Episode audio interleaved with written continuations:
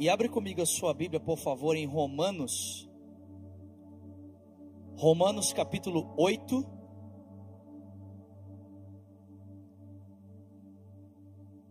Romanos capítulo 8.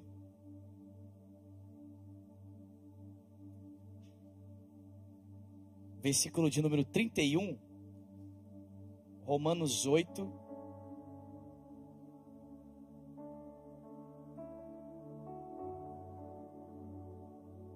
verso 31. Diz assim: Romanos 8, 31 diz: Que diremos, pois, diante destas coisas? Se Deus é por nós, quem será contra nós? Alguém pode glória a Deus por isso? Vou repetir Romanos 8, 31. Que diremos, pois, diante dessas coisas? Se Deus é por nós, quem será contra nós? Senhor, nós queremos ouvir a tua voz essa noite, por meio da tua palavra. Fala conosco, Senhor. Usa a tua palavra, Senhor. E por meio do teu espírito, fala ao nosso coração. Nós te pedimos isso essa noite. Em o nome de Jesus. Quem crê, diga amém.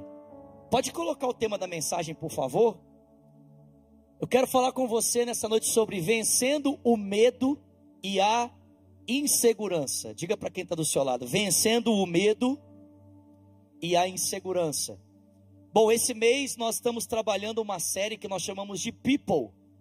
Esse mês todo mundo sabe, já falei isso aqui, é o mês do setembro amarelo e é um mês que o mundo para para falar da forma como nós podemos é, cuidar das pessoas para prever, né, proteger as pessoas contra o suicídio. Eu não sei se você sabe, mas a maior parte dos suicídios que acontecem no mundo hoje são de adolescentes e jovens. Então é muito importante para nós percebermos a importância desse assunto, não negligenciarmos ele e tratarmos sobre esse assunto aqui também no hype. E na sexta-feira retrasada, eu estive falando aqui sobre a solidão, que é uma das causas que leva as pessoas a cometerem suicídio.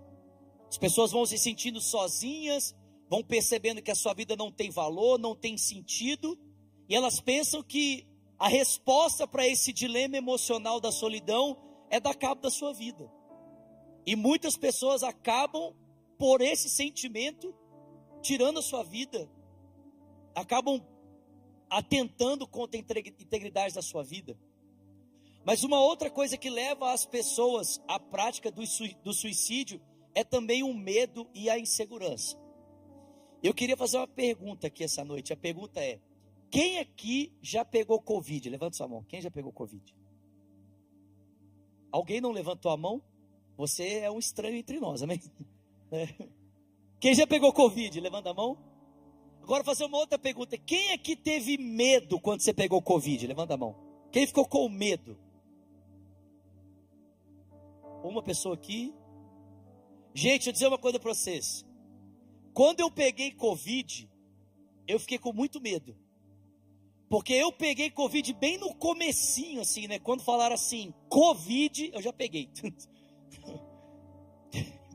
o irmão aqui que serve na nossa igreja, estava com sintomas, nós já estávamos fazendo os cultos online. E aí, esse irmão, mesmo com sintomas, já tinha feito o exame e veio para servir. E aí ele chegou aqui, me abraçou, me beijou, conversou comigo, falou, oh, pastor, e abraçou. E aí, passou dois dias, eu comecei a sentir uns sintomas estranhos, né? E na época que eu peguei, as, não eram muitas as pessoas que estavam tendo dor nas costas, eu estava assim, tendo uns sintomas bem diferentes assim. E eu comecei a ficar com medo, porque eu falei assim, gente, será que eu peguei esse negócio? E se eu estou tendo essa dor nas costas, vai que eu estou desenvolvendo uma pneumonia, eu posso morrer, Jesus. Né? Vocês terem ideia, o tanto que eu fiquei com medo quando eu peguei Covid, eu tenho uma amiga minha no Brasil que é advogada. Eu liguei para ela e falei assim, Isabel, olha só, eu estou com sintomas estranhos aqui, eu tive contato com uma pessoa que teve Covid. Pode ser que eu também tenha pego esse negócio, né? E a gente não sabe o que, que pode acontecer, que esse trem está matando um monte de gente. Faz o seguinte, faz um, um, um testamento e deixa tudo pronto para a Virgínia, que se acontecer alguma coisa, a Virgínia não vai ter trabalho nenhum. Gente, eu estou falando sério, fiquei preocupado. E eu fui para o hospital. E aí eu cheguei no hospital, o médico literalmente zo zoou da minha cara. O médico falou assim, cara, pelo amor de Deus, vai para casa. Isso aí é dor nas costas, até num desconforto muscular, vai embora. Só que passou dois dias, o pessoal do hospital me ligou, desesperado. Não sai de casa! Você está com Covid! Aquela coisa. E graças a Deus, né, os primeiros dias eu tive muita dor nas costas, não tinha posição, não ficava sentado, não ficava de pé, doía toda hora. Mas depois passou e graças a Deus eu estou vivo, estou bem. Amém, gente? Você pode dar glória a Deus por isso? Eu sei que pode parecer um negócio assim meio bobo para você, mas gente, nós temos pessoas, eu, eu não sei você, mas todos nós eu acho que temos pessoas próximas de nós que pegaram esse mesmo negócio que a gente pegou e morreram. Sim ou não? Bom, há, há 15 dias, no máximo 20 dias atrás, um colega nosso de ministério, saudável. O Drummond não tinha nada. Totalmente saudável. Pegou Covid e veio a falecer. Então eu não sei se você teve medo, mas eu a princípio eu tive muito medo quando eu peguei Covid. E as pessoas têm formas de reagir ao medo. As pessoas têm maneiras diferentes de reagir ao medo. Uma das primeiras formas das pessoas tentarem reagir ao medo, né? Seja ele de que ordem for, de uma doença, ou seja ele de que ordem for, a primeira tentativa das pessoas reagirem ao medo é normalmente tentando espiritualizar esse momento. Então o que, que as pessoas fazem? Elas estão com medo e elas começam a tentar espiritualizar. Aí elas começam a dizer assim: não, nada do que está acontecendo à minha volta vai ter poder contra a minha vida. Né? Nada do que está acontecendo vai tirar minha paz. E ela, e ela começa a, a, a tentar produzir nela uma fé que vai dizer para ela que não importa qual a circunstância que esteja acontecendo, nada e em hipótese nenhuma tem poder de afetar a vida dessa pessoa. Muitas pessoas tentam reagir ao medo dessa forma. Elas tentam advogar para elas uma fé assim, que não importa o que aconteça, nada vai afetar a minha vida. Nada de alguma forma vai mexer com a minha estrutura. Só que, gente, preste atenção. Não necessariamente o fato de você ter fé em Deus significa que você não vai passar por problemas. Significa que você não vai passar por lutas. E que talvez algumas situações acabem acontecendo na sua vida que mexam com as suas emoções, que deixem você preocupado. Às vezes a gente acha que a nossa fé vai criar na nossa vida uma bolha, uma cápsula, que vai impedir de que problemas entrem e que nós nunca vamos ter nenhum tipo de medo que vai assolar o nosso coração. Isso não é verdade. Isso não é verdade. Aliás, o texto que nós acabamos de ler, se você ler a continuação dele, Paulo vai dizer que nem morte, nem vida, nem anjos, nem principados, nem o presente, nem o porvir, nem a fome, nem a espada. Ou seja, Paulo percebia que a fé dele não estava de uma forma a protegê-lo de passar por de repente vários problemas e circunstâncias. Mas a gente às vezes cria esse estereótipo de que assim, a minha fé vai me blindar de viver qualquer desafio. Eu nunca vou passar por isso. Eu nunca vou ter medo. Eu nunca vou passar por uma situação desconfortável. E sabe o que acontece? Quem pensa assim e acaba entrando em problemas que não estava esperando ou que de repente a sua fé não o protegeu, a pessoa entra numa crise. E ela às vezes começa a culpar Deus por aquilo que ela está vivendo. Porque ela fala assim: Deus, como é que pode o Senhor permitir eu estar tá passando isso? Eu confio no Senhor. Porque na cabeça dela, o fato de ela confiar em Deus, deveria fazer Deus protegê-la de todos os dilemas e problemas da sua vida. Só que isso não existe. Isso não acontece, gente. Aliás, o próprio Jesus disse, disse isso para nós. Jesus disse em João 16, 33: Tenho-vos dito essas coisas para que tenhais paz. No mundo tereis aflições, mas tem de bom ânimo. Eu venci o mundo. Mas presta atenção, gente. Jesus, em hipótese nenhuma, nos disse que nós não teríamos aflições. Em Mateus, ele fala, né? Vinde a mim, todos vós que estáis cansados e sobrecarregados, e eu vos aliviarei. Tomai sobre vós o meu, meu jugo que é leve, o meu fato que é suave, e aprendei de mim que sou manso e humilde de coração, e você vai encontrar descanso para a sua alma. Perceba, o descanso que Jesus prometeu não tem a ver com livrar você dos problemas, mas colocar o caráter dele em você. Jesus falou assim: Ele vai te dar mansidão e humildade para você passar pelos dilemas, e no meu caráter você vai encontrar o descanso que você precisa, meio, mesmo em meio à maior confusão. Só que a gente pensa que a nossa fé vai nos proteger de tudo, e que Deus vai nos blindar de tudo. E quando isso acontece, a gente começa a entrar em desespero. Exemplo, há alguns anos atrás eu pensava assim. Eu pensava que a minha fé ia me proteger de uma forma que nada de ruim poderia tocar a minha vida.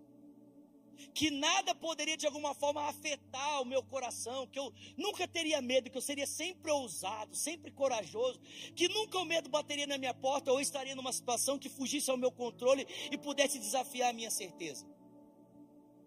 Só que eu tive depressão. Por causa do ministério, por causa de problemas, por causa de um monte de situações, eu comecei a emagrecer, comecei a não dormir, comecei a chorar por qualquer coisa. E chegou num ponto que eu percebi que o que eu estava vivendo era muito sério. Porque uma pessoa saudável e normal não, não, não passava por aquilo que eu estava passando. E eu procurei ajuda. E quando eu conversei com um casal de pastores, eles falam assim: Vinícius, eu acho que você precisa de um médico. E eles me levaram no psiquiatra. E quando eu sentei diante do psiquiatra e falei para ele o que estava acontecendo, o psiquiatra falou para mim assim: Cara, você está com síndrome do pânico e depressão. Você precisa tomar remédio. E na hora que eu ouvi o psiquiatra falando isso comigo, eu, eu fiquei olhando para a cara dele assim e tentando encaixar o que ele estava falando com a forma como eu pensava, de que a minha fé deveria criar uma cápsula à minha volta e me proteger de todos os dilemas da vida. E quando eu cheguei em casa e peguei o telefone liguei para minha mãe para dizer o que o médico tinha falado, a primeira coisa que eu pensei foi: o que, que as pessoas vão pensar de mim? Porque eu achava o seguinte: se eu estou passando por isso, é porque de alguma forma minha fé não está funcionando. Porque se ela tivesse funcionando, Deus não permitiria que isso, isso entrasse na minha vida. Então a minha fé é falha. Se a minha fé é falha, as pessoas vão saber que a minha fé é falha. E elas vão dizer: tá vendo? Ó, não tem tanta fé assim. Só que isso não é verdade, gente. Porque eu conheço inúmeras pessoas que têm muita fé e ainda assim passam por dilemas, porque a sua fé não te blinda de passar pelos desafios da vida. Pessoas que pensam assim acabam adoecendo. A religião se torna para elas um peso. O relacionamento com Deus se torna um peso, ao invés de ser uma resposta. E uma outra coisa que as pessoas fazem para tentar responder esse dilema é tentar construir uma estrutura à volta delas que dê para elas a segurança que elas precisam para que se alguma coisa acontecer, elas se agarrem a essa estrutura e elas pensem assim: não, o mundo à minha volta pode estremecer, mas a estrutura que eu criei é firme o suficiente. Só que eu não sei se você entende isso. O Covid mostrou para nós que nenhuma estrutura que a gente pode construir é firme o suficiente. Todas elas são abaláveis as maiores empresas do mundo foram desestabilizadas economicamente por causa do negócio chamado pandemia. E quem tinha segura, quem tinha sua segurança alicerçada no seu status financeiro, na sua capacidade de produzir, quando viu a sua conta ser estremecida pela falta de trabalho ou pela falta de possibilidade de produzir, as pessoas entraram em pânico. Por quê?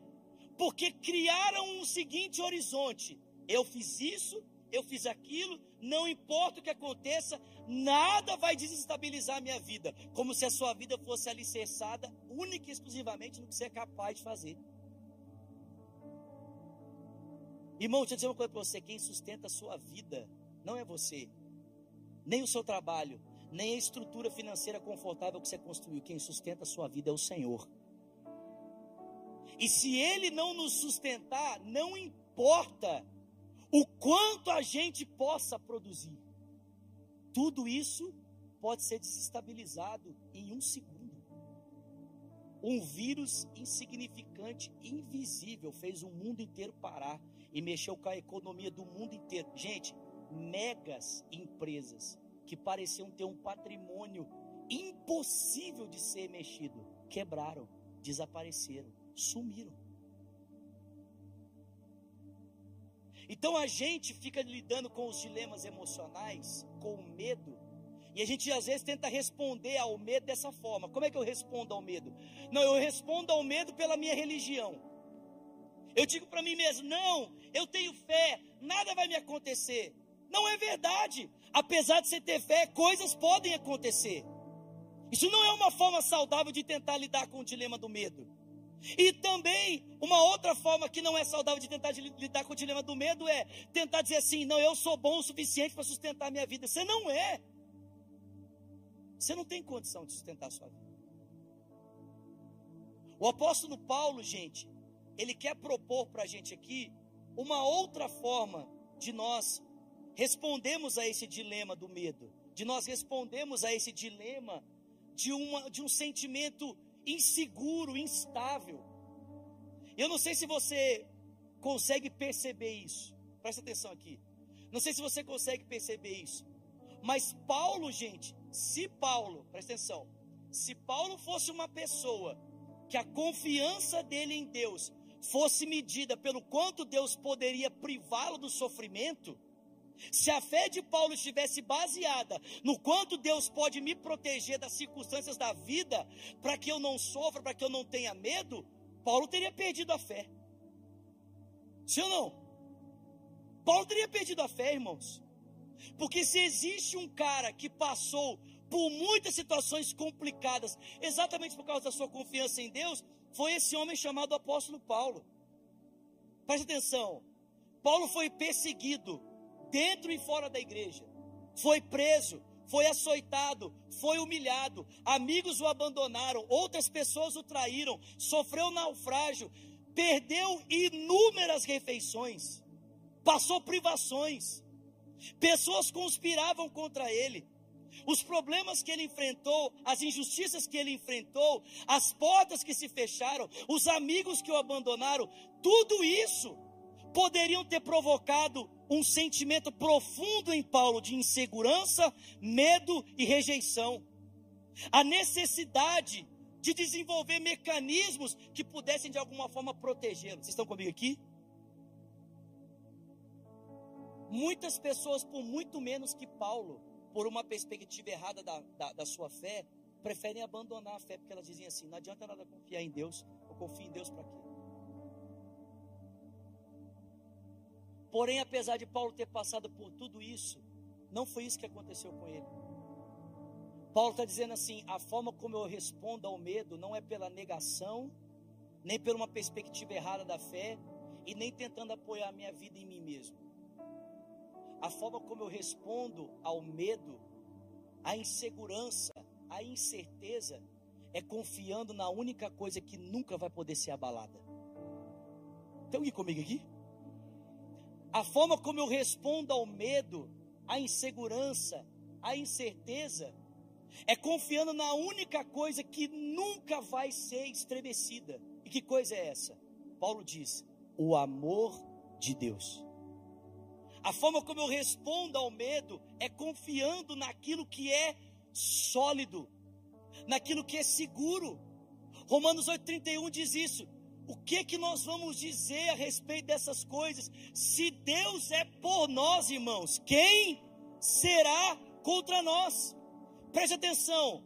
Paulo não está dizendo que o fato de Deus estar com você significa que nada virá contra você. Não é isso que ele está dizendo. Porque Deus está comigo, nada virá contra mim. Não. Paulo está dizendo: porque Deus está comigo, não importa o que vem contra mim, eu estou seguro no amor dele que é imutável, eu estou seguro no amor dele que é sólido. Eu sei que as circunstâncias podem mudar a minha volta, aliás, eu posso andar juntamente com Deus pelo meio de um vale de sombra e de morte, mas o que me faz permanecer sem medo e seguro é a certeza de que o amor de quem está comigo nunca vai mudar, é a certeza de que o amor dele por mim nunca vai me abandonar, não vai se alterar. Consegue entender isso?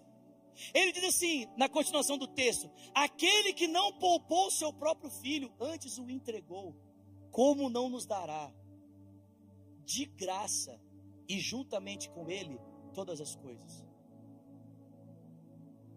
Talvez você está tentando se livrar do medo de formas erradas. Talvez você está tentando se livrar do medo em pessoas, ou na estabilidade financeira, ou talvez até mesmo numa forma errada de pensar sua fé. Eu vou dizer uma coisa para você: isso não vai te levar para um lugar saudável, você vai se tornar emocionalmente doente e você vai explodir. A melhor forma de eu e você respondermos ao medo é confiando no amor de Deus. Abra um outro texto comigo, por favor. 1 João, abre aí comigo, por favor. 1 João, capítulo 4. 1 João, capítulo 4.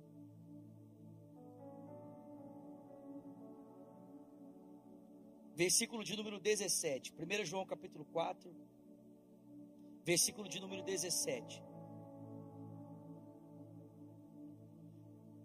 Vamos ler o, 16 em diante, por favor. Diz assim: Assim conhecemos o amor que Deus tem por nós e confiamos nesse amor. Deus é amor, e todo aquele que permanece no amor, permanece em Deus e Deus nele.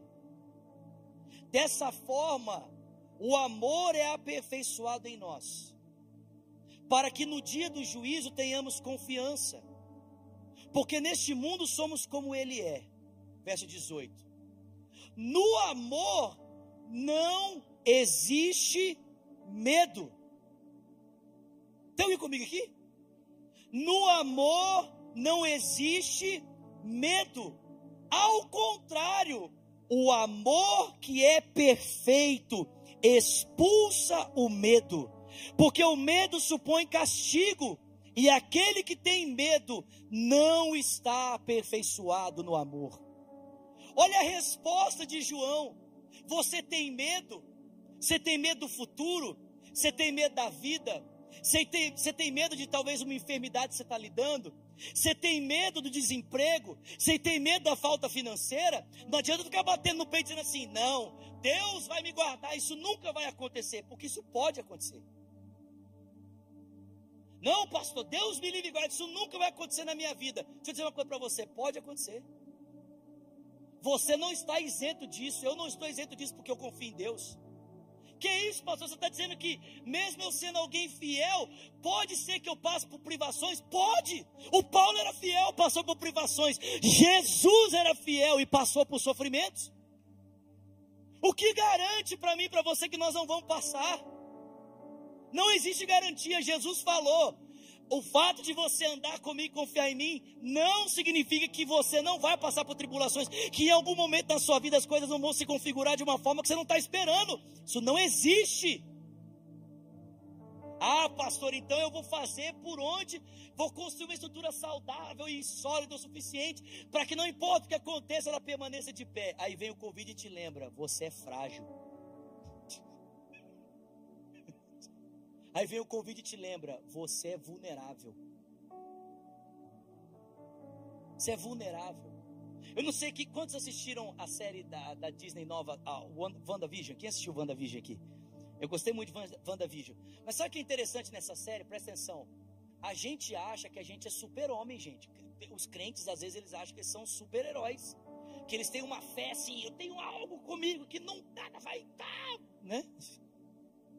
Mas sabe o que é interessante no WandaVision? que até pessoas que têm superpoderes não estão isentas de passar pelo sofrimento e de ter medo. Porque talvez um dos personagens mais poderosos da Disney é exatamente a feiticeira escarlate. E sabe o que é o detalhe? Ela perdeu o marido dela, perdeu a família dela e não pode fazer nada para recuperá-los. Agora, olha que interessante: no, na série tem uma moça que chama Mônica Rambeau, que também perdeu a mãe dela com câncer e também adquire superpoderes. Só que preste atenção, escute isso aqui. A Mônica só consegue ajudar a Wanda na dor dela exatamente pela dor que ela também experimentou. Sabe por que, que nós, muita. Deixa eu dizer uma coisa para você abrir um parênteses aqui. Sabe por que, que nós estamos desconectados do mundo? Sabe por que muitas vezes nós não conseguimos ter empatia para as pessoas do mundo? É porque nós estamos vivendo uma vida que a gente está excluindo o sofrimento dela. E enquanto as pessoas aí fora sofrem, sentem na pele a dor do que é sofrer, eu e você advogamos para nós uma vida que não tem sofrimento. Então a gente não tem o que conversar com essas pessoas. A gente não sente a dor delas. A gente não sabe o que é se compadecer mais. Você sabe como é que Jesus se compadeceu de nós? É porque ele levou sobre ele as nossas dores. Semana passada, eu estava angustiado em casa, triste. Virginia sentou do meu lado, me abraçou, comecei a chorar. Ela falou assim: calma, vai dar tudo certo, vai ficar tudo bem. E, e orando comigo. Aí ela falou assim comigo: lê o Salmo 46 aqui. Aí eu abri o Salmo 46 e comecei a ler. Deus é o nosso refúgio e fortaleza, socorro sempre presente na hora da angústia. Por isso não temeremos. Ainda que a terra mude, ainda que os rios transbordem, ainda que os montes se voltem para o meio do coração do mar, há um rio cujas correntes alegram a cidade de Deus, o santuário onde habita o Altíssimo. Deus está no meio dela, não será abalada. Deus vem em seu auxílio desde o romper da manhã. Nações se agitam, os reinos se abalam, ele erga sua voz e a terra desfalece. O Senhor dos exércitos está conosco, Deus de Jacó é a nossa torre segura. Venham, venham ver os feitos estarrecedores na terra, de Deus na terra. Ele quebra o arco, corta a lança, queima os carros do fogo e ele nos diz: Aquietai-vos e sabei que eu sou Deus. Serei exaltado entre as nações, serei exaltado na terra. O Senhor dos exércitos está conosco. O Deus de Jacó é a nossa torre segura. Eu terminei de ler o texto, respirei fundo e falei: Senhor, eu confio em Ti. Deu a hora do meu futebol, eu levantei, fui jogar meu futebol. Escuta isso aqui, escuta. Cheguei no futebol, olha isso aqui. Cheguei no futebol, olhei para aqueles 18 homens à minha volta que quer jogar bola comigo e pensei, cara, talvez um desses caras esteja aqui agora como eu estava antes de sair de casa. Talvez essas pessoas aqui estejam tão angustiadas como eu. Talvez tem cara jogando bola aqui que não sabe como vai pagar a conta dele amanhã ou como vai dar comida para os filhos dele. E eu olhei para aquelas pessoas e eu falei, eu queria dizer um texto para vocês. Eu falei, olha, eu queria dizer uma, um texto só, um versículo só. Eu falei assim, olha, o Salmo 46, 1 diz, Deus é o nosso refúgio e fortaleza. Socorro bem presente na hora da angústia. Eu vi muita gente engolindo seco para a lágrima não descer. Mas a hora que acabou o futebol, muitos deles vieram me abraçar e falaram assim, pastor, eu precisava dessa palavra. Eu precisava dessa palavra. Irmãos, porque a gente quer se privar da dor e do sofrimento, a gente perde a sensibilidade para conhecer a dor do outro, o sofrimento do outro. Não é construída uma estrutura que nos blinda, que dá para a gente, né? Que nós vamos ter segurança. Isso não traz segurança. Gente, se isso trouxesse segurança, não teria gente milionária se suicidando nesse mundo. A única coisa segura que eu e você podemos nos apegar e que é inabalável e que vai ajudar a gente a lidar com o medo, porque ela expulsa o medo, é o solo firme e seguro do amor de Deus. João disse: no amor não há medo, antes o perfeito amor lança fora todo o medo, toda a insegurança. A forma de Deus nos ajudar a vencermos o medo, irmãos, é nos fazendo conhecer e experimentar mais do seu amor. É o seu amor que é o alicerce seguro no qual nós depositamos a nossa vida, não importa o que venha contra nós, se Ele está conosco e nós estamos no seu amor, nada poderá mexer na nossa relação com Ele ou no relacionamento dele conosco. Está entendendo isso aqui? Está entendendo isso aqui? Nós precisamos confiar no amor de Deus. E João está dizendo assim, e eu encerro aqui. João está dizendo assim: se eu e você temos medo diante das circunstâncias e dos desafios, é porque nós precisamos o quê? Sermos aperfeiçoados em amor. A gente precisa ser amadurecido no amor de Deus. João está dizendo assim, cara, se você tem medo, é porque está faltando segurança no amor de Deus no meu coração e no seu coração. Nós precisamos confiar mais no amor de Deus, experimentarmos mais desse amor, esse amor que nos chama de filhos, esse amor que nos abraça, nos envolve.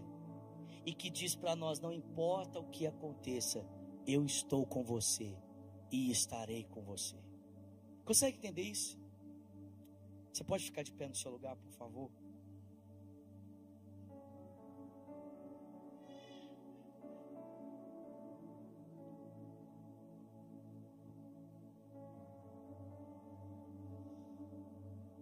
Queria que nós encerrássemos esse tempo cantando uma canção que fala exatamente o que eu acabei de ministrar para vocês aqui essa noite.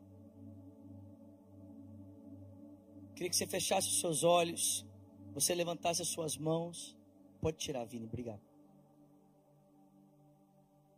Só pegar a toalha.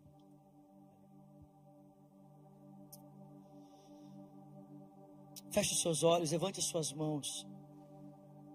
Vamos declarar isso para o Senhor.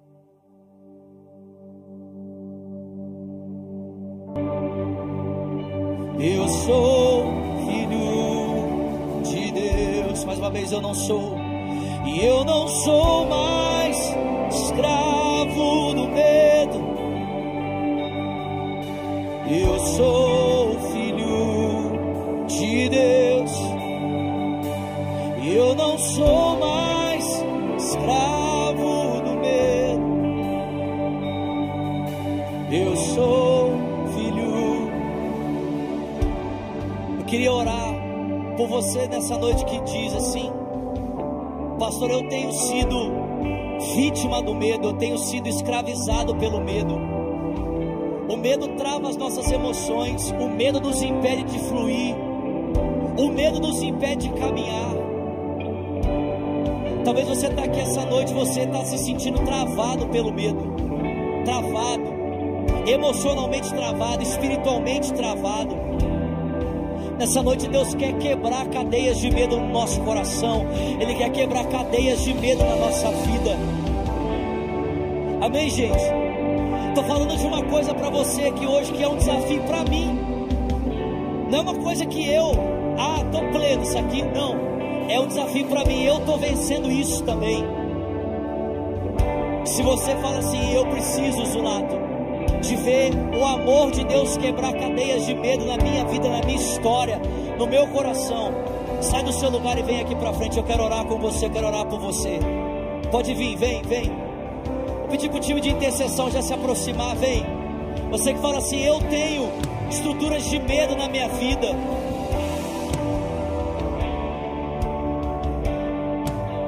medo de ficar sozinho, medo de ser abandonado. Presta atenção, tem pessoas, escuta isso, gente, escuta. Tem pessoas que preferem se entregar a relacionamentos abusivos, relacionamentos que não são saudáveis por causa do medo.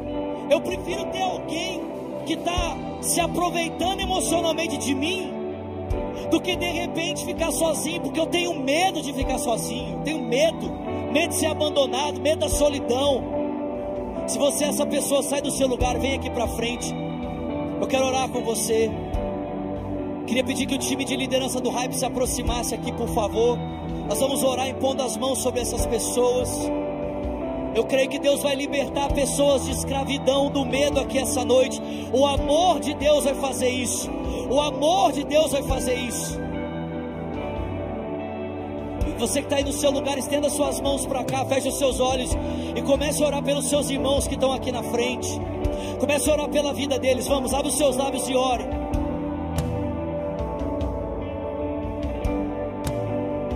Abriu o mar, abriu o mar para eu passar.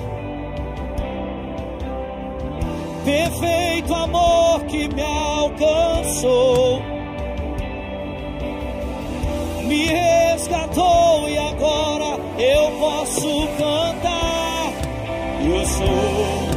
filho de Deus. Abriu o mar.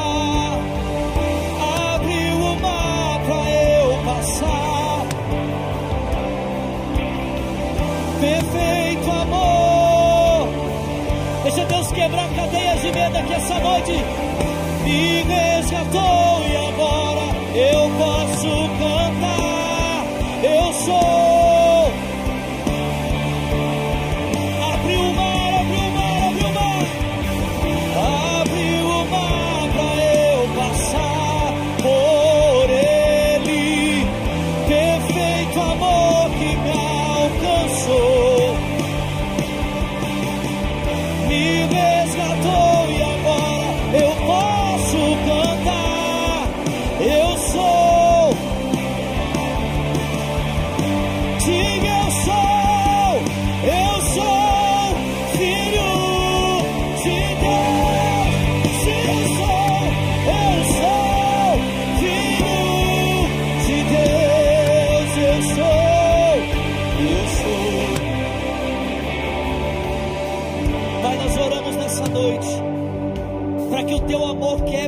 cadeias de medo nesse lugar e pela internet. Pessoas que entraram, Senhor, em colapsos emocionais, porque estão tentando responder ao medo, Senhor, com uma fé falsa. Pessoas que entraram em colapsos emocionais, porque estão tentando, Senhor, construir uma estabilidade, Senhor, e quando essa estabilidade cai, elas caem juntos. Pessoas que tentaram se livrar do medo através de um relacionamento, depositaram confiança em pessoas e essas pessoas traíram, abandonaram, e estruturas de medo foram geradas no coração. Pai, tudo à nossa volta é tão incerto, tudo à nossa volta, Senhor, é tão, Mas o teu amor por nós é certo. O teu amor não é frágil, o teu amor não é vulnerável. E a tua palavra diz que no seu amor não há medo, antes o perfeito amor lança fora o medo. Então nós oramos nessa noite para que o amor do Senhor invada esses corações, para que o amor do Senhor invada esses corações, que eles tenham uma revelação mais profunda do teu amor e o seu amor expulse da vida deles estruturas de medo, estruturas de temor, estruturas de preocupação, de insegurança, em nome de Jesus. Medo do futuro, medo da morte, medo do amanhã, medo de relacionamentos, medo de problemas, medo de doenças. Pai, eu não sei qual é o medo, medo da solidão, medo de ficar sozinho. Eu não sei qual é o medo que essas pessoas enfrentam, mas eu sei que a resposta para esses temores está no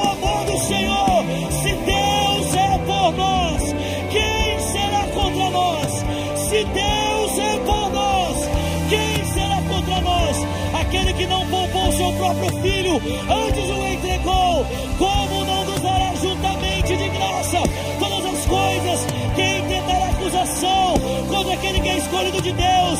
É Deus quem te justifica. Quem nos condenará?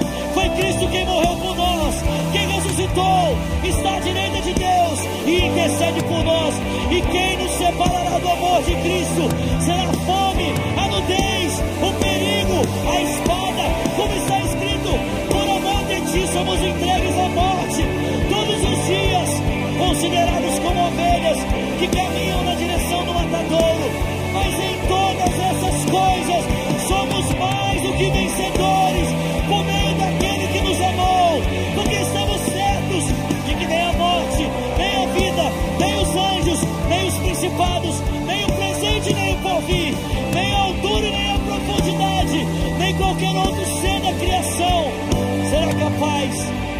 separar do amor de Deus que está em Cristo Jesus.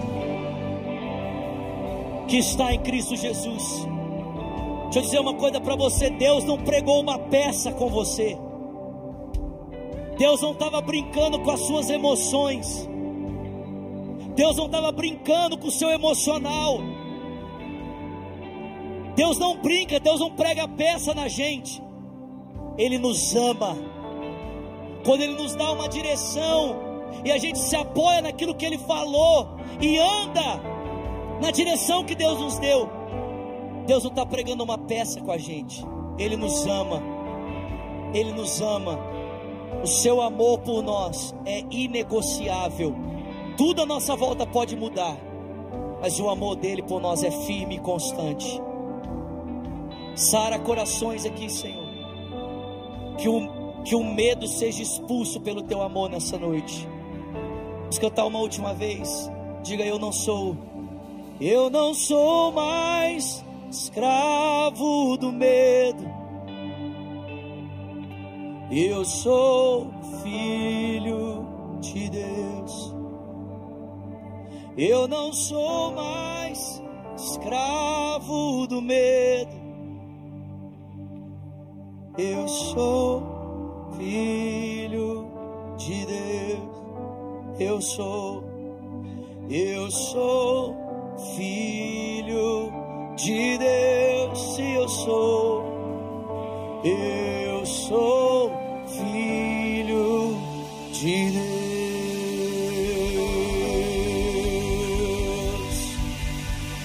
Você pode aplaudir o Senhor nessa noite. Obrigado, Senhor.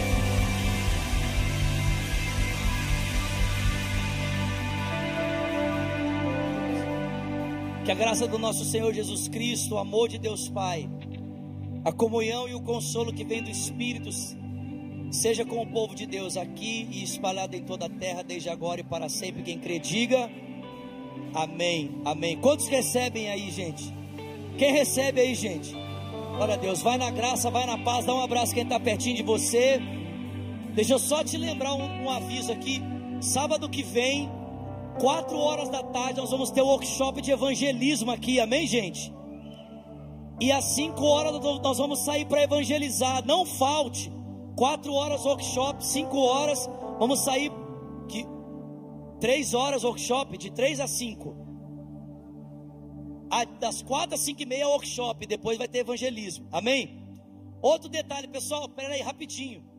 Você que ganhou, qual que foi a equipe que vencedora? O time laranja que venceu na gincana, temos uma boa notícia, nós achamos o seu prêmio, amém? É, Satanás estava tentando te roubar, mas nós repreendemos ele, amém? Repreendemos. Se você ganhou, faz parte do time laranja, seu presente está aqui na frente, vem aqui pegar com a Virgínia, por favor, amém? Dá mais uns 20 abraços aí, vai na graça, vai na paz, Deus te abençoe.